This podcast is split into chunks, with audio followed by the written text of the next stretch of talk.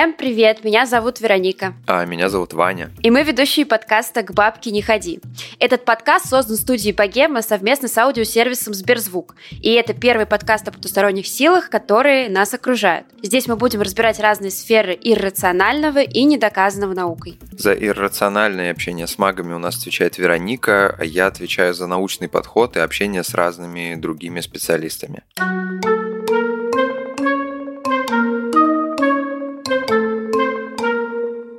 Сегодня снова необычный выпуск. Почему? У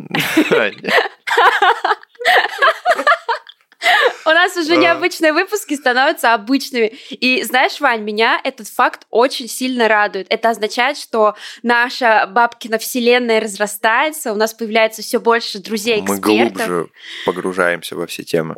Да, это правда. Сегодня у нас снова будет полноценное интервью, беседа с экспертом. В общем, как вы помните, у нас выходил выпуск про Лешего недавно совсем. И тема, в общем, вот этого фольклора не ограничивается только лешами. Она, конечно, там затрагивает и русалок, и водяных, и домовых и разных других ребят. И, в общем, люди, которые в этом разбираются, с ними очень интересно разговаривать, они очень интересно рассказывают про вот этот свой профиль, фольклор и все, что с ним связано.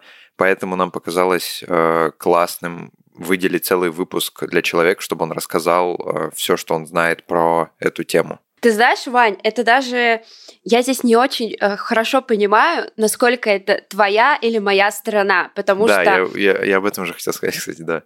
Потому что человек изучает фольклор, он э, разбирает разные былины, э, эпос и, в общем, разные предания, в которые верили люди э, раньше, которые жили, да вообще-то и которые сейчас живут, они тоже в это иногда верят. И тут, знаешь, непонятно, потому что Никита Петров, который сегодня у нас будет в выпуске, он фольклорист, доцент Центра типологии и семиотики РГГУ и старший научный сотрудник Шагир Анхикс. Так вот, Никита, у него, знаете, такая абсолютно безоценочная позиция, он просто просто рассказывает о том, во что верили люди. И тут реально я не очень понимаю, Вань, это как расценивать? Мне кажется, что я как бы его все-таки на свою сторону переманю, потому что, опять же, безоценочно это означает, что он, ну, как бы исследователь, он исследует то, во что верили люди, он не, не сам верит. Поэтому мне кажется, что это все-таки больше научный подход, но при этом изучает он то, что обычно мои эксперты, скажем так, не изучают. С другой стороны, у нас, например, в подкасте была Ольга Христофорова, которая тоже изучает разные там, в общем, мифы, сказания, предания и не только. И то есть мне кажется, что ну просто классно на самом деле, что есть такие эксперты, мне кажется, и что они есть в нашем подкасте, потому что они действительно как бы изучают то, что можно и к тебе, и ко мне, ну, как бы при... Применить применить, да, вот это слово я искал. Но при этом, э, как бы, они эксперты, то есть у них есть огромный багаж за спиной, и они рассказывают про это сознанием дела, и при этом просто как бы рассказывают то, что узнали, а не рассказывают и говорят, верьте в это или не верьте в это. Так что, ну, мне да. кажется, это очень классно. Вообще очень классно слушать э, истории своих предков, во что верили, а, например, э, восточные славяне. Как раз об этом мы поговорили с Никитой Петровым. А, слушайте и обязательно присылайте нам свои истории про домовых. Я уверена, что каждый что-нибудь терял в доме. И вот это вот домовой-домовой поиграл, отдавай. Так что присылайте обязательно свои истории. А мы, я думаю, к фольклору еще вернемся с Ваней.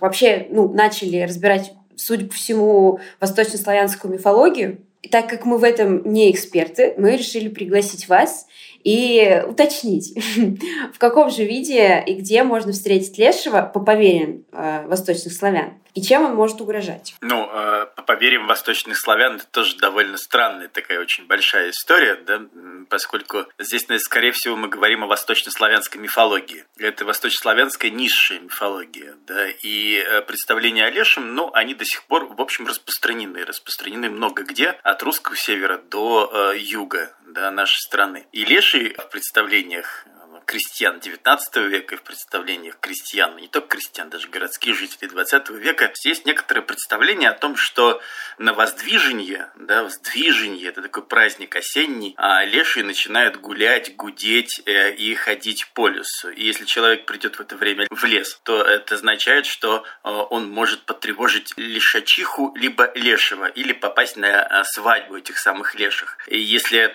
это женский облик, то некоторые рассказывали, как от них убегает или мимо них проносится женщина, которая такая вся дикая или голая, которая закидывает груди э, на спину и иногда завязывает их узлом. Это, получается, прибежала лишачиха. В случае, если это был просто леший, то его главная функция была каким-то образом а, сделать так, чтобы путник заблудился. Вот вы идете по лесу, долгое время собираете грибы, ягоды, и вдруг в какой-то момент идете по тропинке и, и а, оказываетесь в непонятном месте, то ли на болоте, то ли где-то еще. Это означает, что леший вас завел, или вы вступили на дорожку этого самого лешего. Вот тогда необходимо было сделать какие-то ну, движения и э, действия, которые не были характерны для обычного поведения. То есть, в частности, переодеть одежду на другую сторону, либо, например, снять крест и повернуть этот крест на спину, либо иногда даже э, сказать бранные слова, потому что матерная брань – это стандартная защита от лешего. Вот. И тогда, в общем, как будто бы он отпускает, да, и вы выходите из этого конкретного леса. Любопытно, что в образе лешего э, вступает в дело так называемая обратная перспектива, как на иконах. То есть вдалеке он кажется огромным, а когда подходит ближе, то оказывается совсем маленьким. Иногда он сливался практически со всем пространством леса. Это могло быть э, огромное дерево, которое вас цепляло за руки, за ноги, и при этом облик Лешего, он как бы будто бы не был антропоморфным. Но опять же, есть любопытные истории, когда э, Леший встречается в лесу, видя незнакомого мужика, чаще всего в городской одежде, в красном кафтане и в красных сапогах. Это тоже его стандартный облик. Например, аланецкие крестьяне рассказывали, что перед войной один мужик пошел в лес и вдруг увидел там Сталина. Прям такой мужик в военной форме, который курит трубку вместе с женой, который идет. И это предвещало начало войны, да, то есть буквально Леша представлялся в облике такого военного человека, что тоже довольно любопытно, потому что это вот необычное как раз свойство, да, увидеть что-то незнакомое. Но главное, конечно, вещи, э, связанные с Лешем, это когда человек в лесу заблуждается, да, то есть блудит, и выход из этого леса. Но главные, главные его конкуренты, друзья и, возможно, даже соперники, это люди, связанные с лесом непосредственно. То есть это охотник, это э, пастух, вот, и это рыбак. И вот пастух, почему пастух тоже довольно любопытно. Пастух все время пас э, колхозное стадо, либо отдельных коров, которые давали ему на выпуск крестьяне. конечно же, пас он в лесу. И опять же рассказывают историю о том, что вот заходит человек, крестьянин, смотрит, пастух лежит и спит долгое время, ну, либо на пенечке сидит, курит, либо загорает, ну, ничего не делает, а стадо само по себе пасется.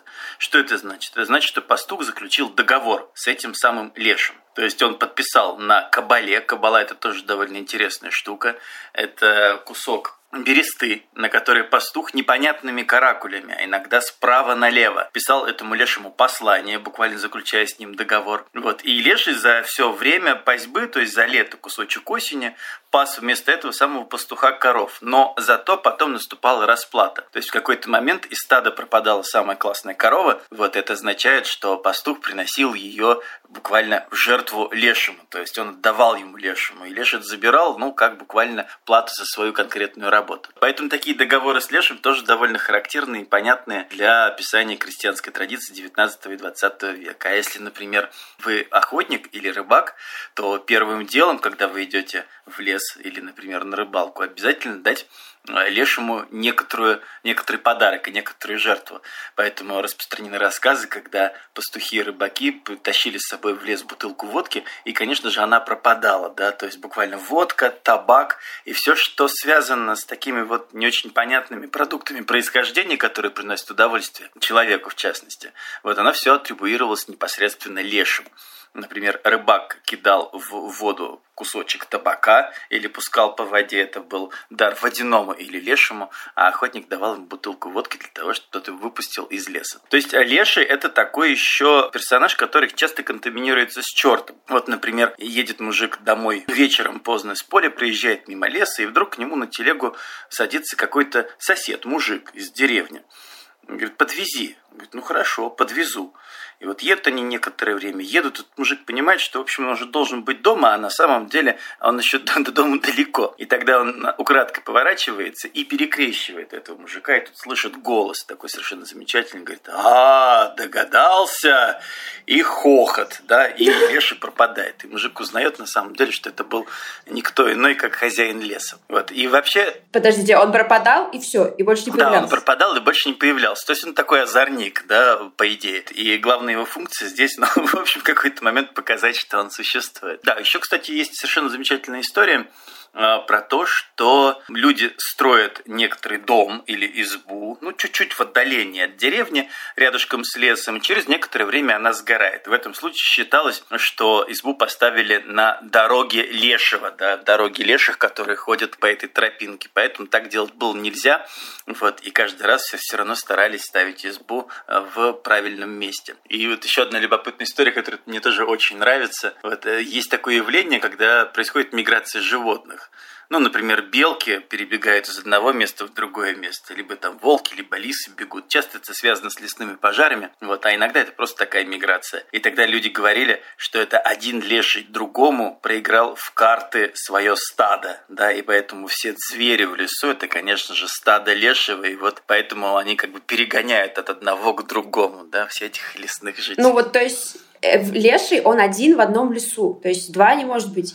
Или может? Но, опять же, фольклор очень сильно вариативен, да, и в этом смысле, что значит один лес, да, на русском севере это может быть огромное пространство, вот, и, конечно, у каждой деревни, да, есть свое представление об этом самом лешем, то есть они как будто бы они не персонифицированы. В этом смысле это не домовой, да, с домовым гораздо все интереснее, потому что считалось, что если, например, хозяин переходит из одного дома в другой, вот, и перевозит с собой домового, то тот домовой может встретиться с новым, дом очень маленький, да, поэтому эти домовые могут драться друг друг с другом выйти, да, и драться буквально за место. Кто станет первым э, самым важным хозяином. И даже есть истории, когда люди видели, как один домовой с утра там понуро уходит из дома, потому что тот, кого привезли, он его победил.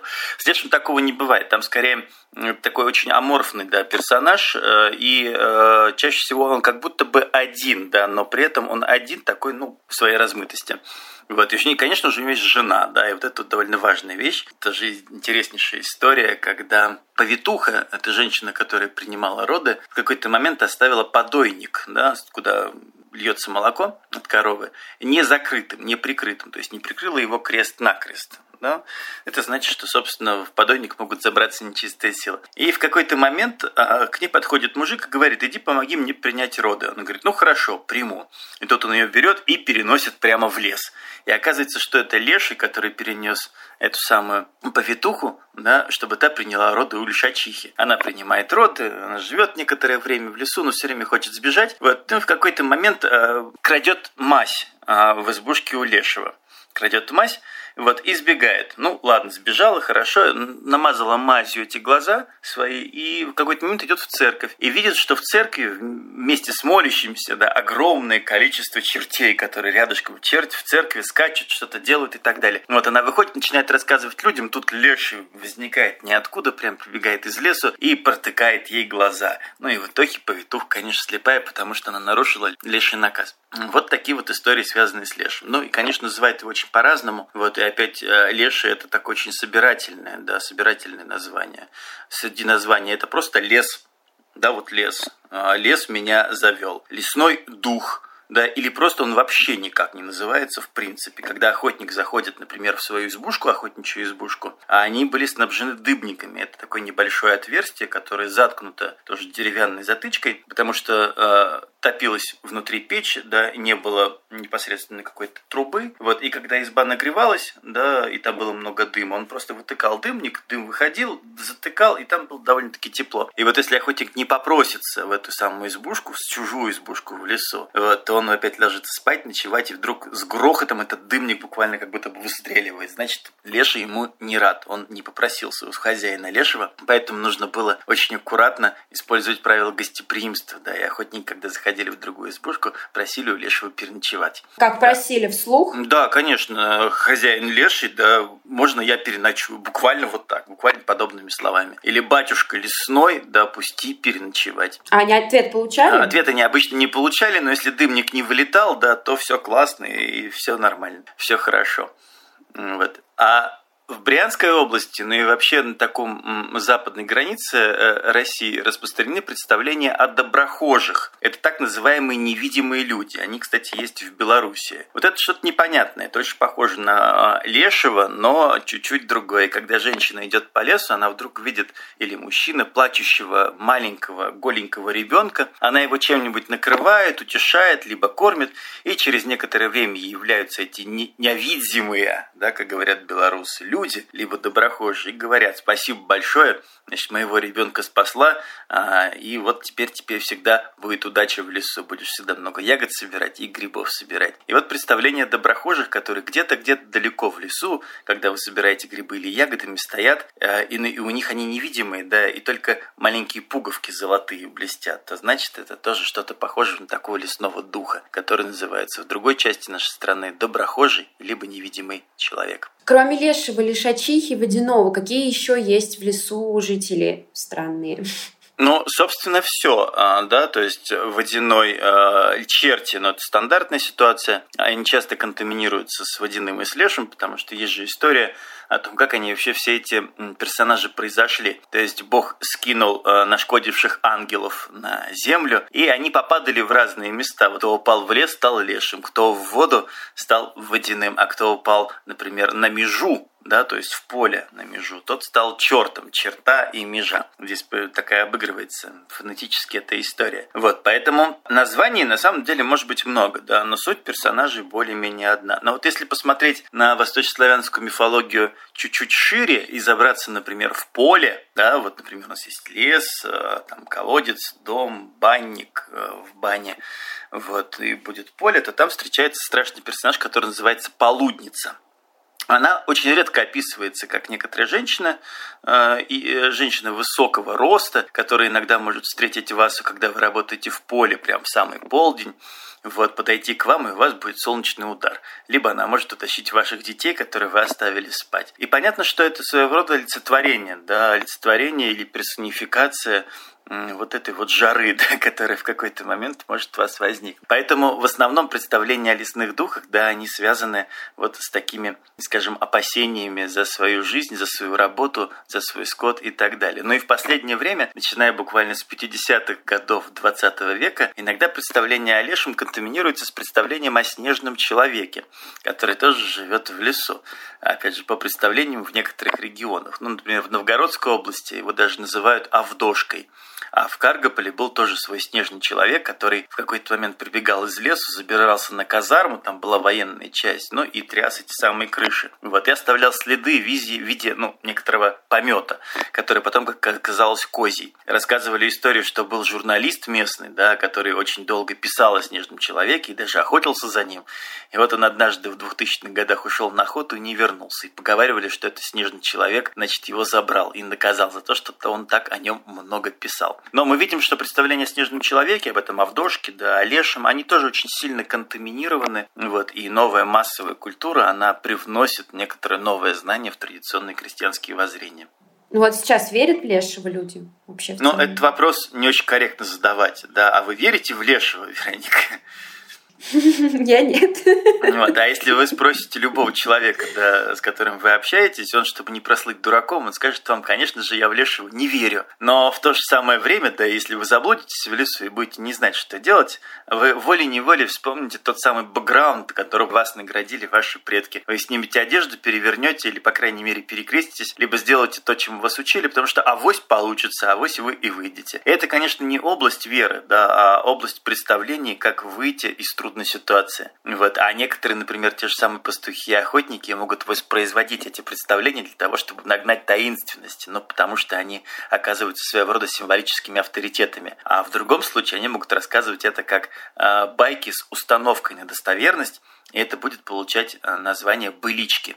Да, поэтому представления о лешем, они реализуются в виде мифологических рассказов, которые так и называются «былички». Это тексты с установкой на достоверность, и они как говорят некоторые ученые, как нам кажется, а вот эта установка на достоверность, она позволяет текстам э, существовать в традиции и воспроизводиться все далее и далее. То есть они буквально такие прилипчивые. А как это начинается? Вот, например, мой дедушка, он своими глазами видел, да, как вот он идет по лесу, и тут корова в небо поднялась. Вот он смотрит, а это леший ее несет. И вот здесь вот своими глазами видел, сам не знаю, но знакомые рассказывали, дед моего друга да, рассказывал, она формирует своего рода вот то, что вы называете верой, которая у нас называется у фольклористов установка на достоверность. Угу. Спасибо. Супер.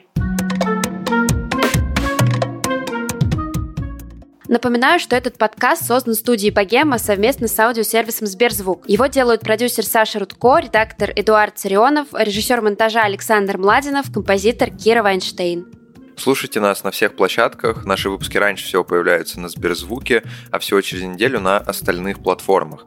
Ставьте нам 5 звезд в Apple подкастах и сердечки в Яндекс Музыке. Еще не забывайте присылать свои истории. У нас есть почта и телеграм-бот, ссылки на них в описании. И еще у нас есть Инстаграм. Там есть всякие разные бэкстейджи, а еще совсем скоро там будет проходить серия прямых эфиров, где мы будем общаться с разными классными людьми. Всем пока. Пока-пока.